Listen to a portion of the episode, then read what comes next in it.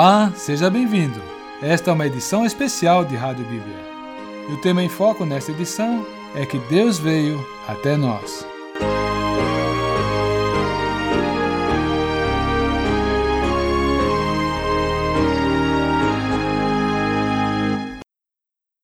Nós estávamos realmente muito mal. A condição da humanidade era sem Deus e sem esperança. Deus então veio em nossa direção para fazer o que nós não tínhamos condições de fazer. O que Deus fez? Ele nos deu seu Filho, Jesus Cristo. Jesus Cristo é único, é sem igual, é incomparável. Jesus Cristo é o presente de Deus à humanidade. E ele se manifestou para que nós pudéssemos discernir a Deus, apalpá-lo e compreender qual é a sua expectativa para conosco, o que ele espera de nós e o modo como isso pode ser alcançado. Então, nossa proposta agora é nos ocupar um pouco do nascimento do Senhor Jesus. Ocupar-nos com esse tremendo fato de que Deus se tornou homem. E para isso nós vamos recorrer à Bíblia, Lucas 2, versículos 10 a 14. O anjo, porém, lhes disse: Não temais. Eis aqui vos trago boa nova de grande alegria, que será para todo o povo. É que hoje vos nasceu na cidade de Davi o Salvador, que é Cristo, o Senhor.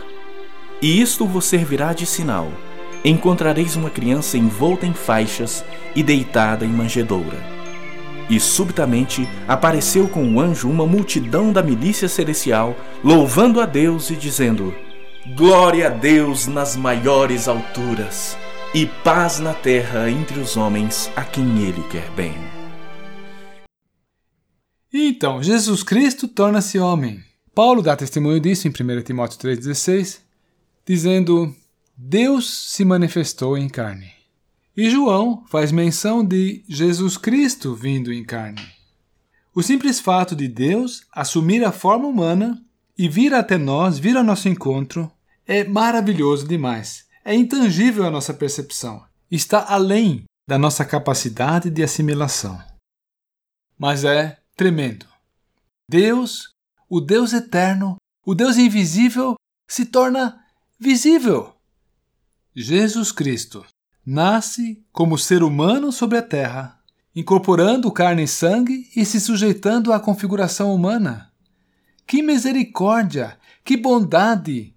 Deus vê a nossa miséria e vem ao nosso encontro. Emanuel, Deus conosco.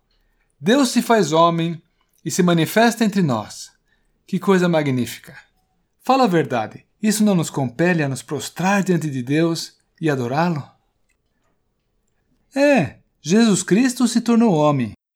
E um ser humano, ele tem espírito, alma e corpo. Isso é o que caracteriza um ser humano. E a palavra de Deus, em seu relato sobre a jornada de Jesus sobre a terra, confirma isso.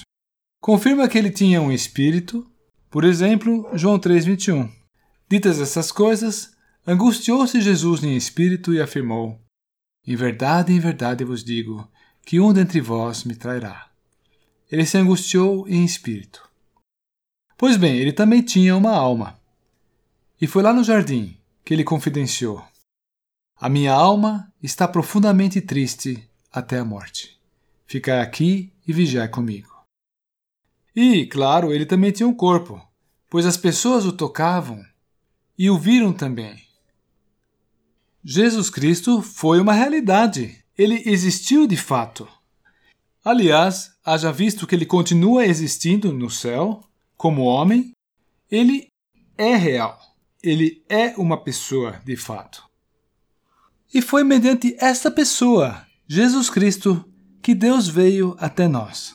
Nós, humanos, não tínhamos como ir a Deus. Essa ponte havia sido detonada pelo pecado.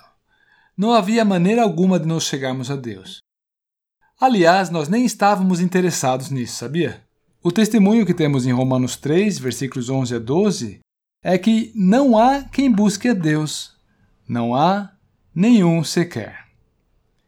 E, a bem da verdade, nós não queríamos e nem podíamos crer.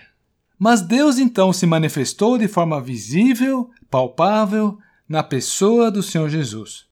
Tito 2, versículo 11: A graça de Deus se manifestou, salvadora a todos os homens. E nós sabemos como foi que isso aconteceu. A graça de Deus se manifestou na pessoa de Jesus Cristo, quando este assumiu a forma humana. Podemos dizer que esse evento foi o de maior impacto na história do homem. Ele realmente marcou a época. Foi anunciado no Antigo Testamento e também no Novo Testamento. No Antigo Testamento encontramos referências claras e distintas. Nós temos ali, por exemplo, referências ao seu nascimento virginal. E eis que a Virgem conceberá e dará luz a um filho. Se tão somente tomarmos esse aspecto, nós veremos que foi algo que nunca aconteceu e nunca acontecerá outra vez: que uma virgem dará à luz um filho. No entanto, Deus já o fez anunciar no Antigo Testamento e o confirmou no Novo Testamento. Um outro exemplo é o local de nascimento do Messias, Belém. Esse também já fora predito no Antigo Testamento. É o profeta Miqueias que escreve sobre esse lugar, Belém. Não era para ser em Jerusalém. Ele não nasceria na cidade do grande rei, mas em Belém. E o Antigo Testamento também faz constar outras coisas, como por exemplo a reivindicação do governo para esse filho que nasceria, em cujos ombros repousará o governo, diz a palavra. E isso também há de se tornar realidade num dia futuro. Pois a profecia anuncia que o Senhor Jesus, o Messias, há de assumir o governo sobre todas as obras da mão de Deus. E nós também verificamos que o nascimento do Senhor Jesus foi anunciado no Novo Testamento. Mesmo antes de nascer, o anjo dá a José uma revelação do que aconteceria. No Evangelho de Lucas, o anjo fala a Maria e aos pastores o que aconteceria. Então, vejam vocês que no Novo Testamento o nascimento de Jesus é anunciado três vezes. E ali, uma vez mais, é anunciado que ele nasceria de uma virgem. Porém, desta vez, há uma nova informação agregada é que ele seria gerado pelo Espírito Santo. O ente que nasceria seria o Santo. E depois, mais para frente, lá em Gálatas 4, versículo 4, lemos: Vindo, porém, a plenitude do tempo, Deus enviou seu filho, nascido de mulher. Era isso que havia de acontecer em Belém. Quando os pastores chegaram, encontraram Maria e José e a criança deitada na manjedoura essa criança da qual estamos falando. Essa criança única, singular, incomparável, cujo nome devia ser Jesus. Lá no Antigo Testamento, quando Manoá perguntou pelo nome do Senhor, a resposta que obteve foi: Por que perguntas pelo meu nome? Eis que ele é maravilhoso. Que imponência! Agora vejam o contraste com Deus manifestado em carne no Novo Testamento, do homem Jesus. Quando Paulo, por exemplo, lhe pergunta: Quem é, Senhor? A resposta que ele obtém é: Eu sou Jesus, o Nazareno, o desprezado. E, como já vimos, o significado desse nome de sua humanidade é: O Senhor Deus é salvação. Aliás, esse detalhe do nome, Jesus, foi parte da informação que o anjo compartilhou com José.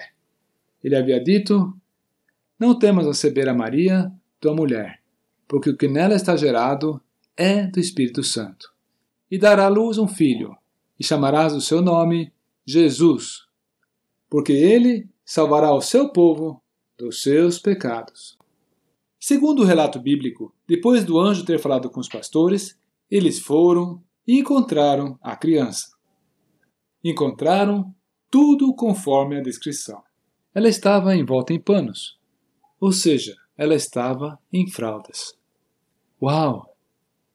Ele, o exaltado e sublime, humilha-se a tal ponto a permitir que uma mulher o acomode em fraldas. Filipenses 2 nos diz que ele, sendo Deus, não se aferrou a esse fato, mas abriu mão dessa prerrogativa. Ele, que era rico, se fez pobre por amor de nós, para que, por sua pobreza, nos tornássemos ricos. Que graça tremenda! Deus veio ao nosso encontro.